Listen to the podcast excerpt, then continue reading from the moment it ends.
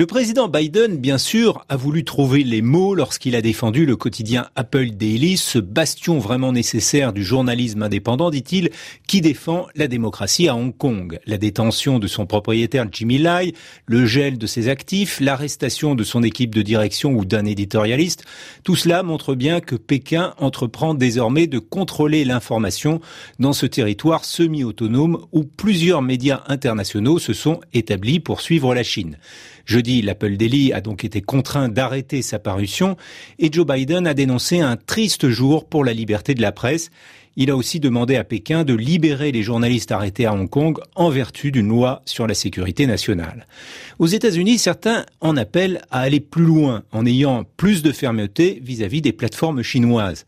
D'autant que Pékin a engagé une sérieuse reprise en main de ces géants numériques, notamment Alibaba ou ByteDance, le propriétaire du réseau social TikTok.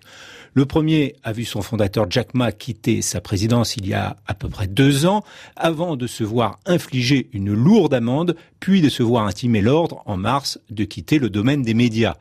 Outre ses participations dans le réseau social Weibo et la plateforme vidéo Bilibili, Alibaba est propriétaire du South China Morning Post, le grand quotidien de Hong Kong.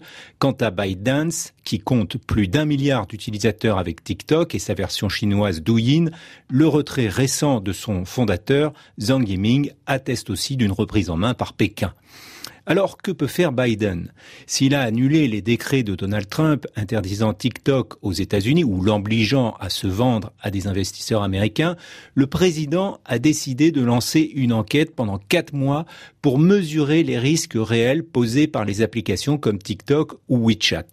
Au nom de la défense nationale, un nouveau décret vise les applications qui soutiennent des activités de renseignement d'un autre pays ou qui collectent des données personnelles sensibles. Or, le 2 juin, TikTok a mis à jour sa politique de confidentialité aux États-Unis en précisant s'autoriser désormais à collecter des empreintes visuelles du visage et du corps et jusqu'aux mots prononcés dans les vidéos.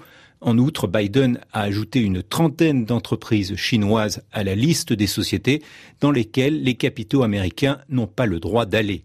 Sont visées notamment les plateformes pouvant être utilisées pour surveiller les Ouïghours.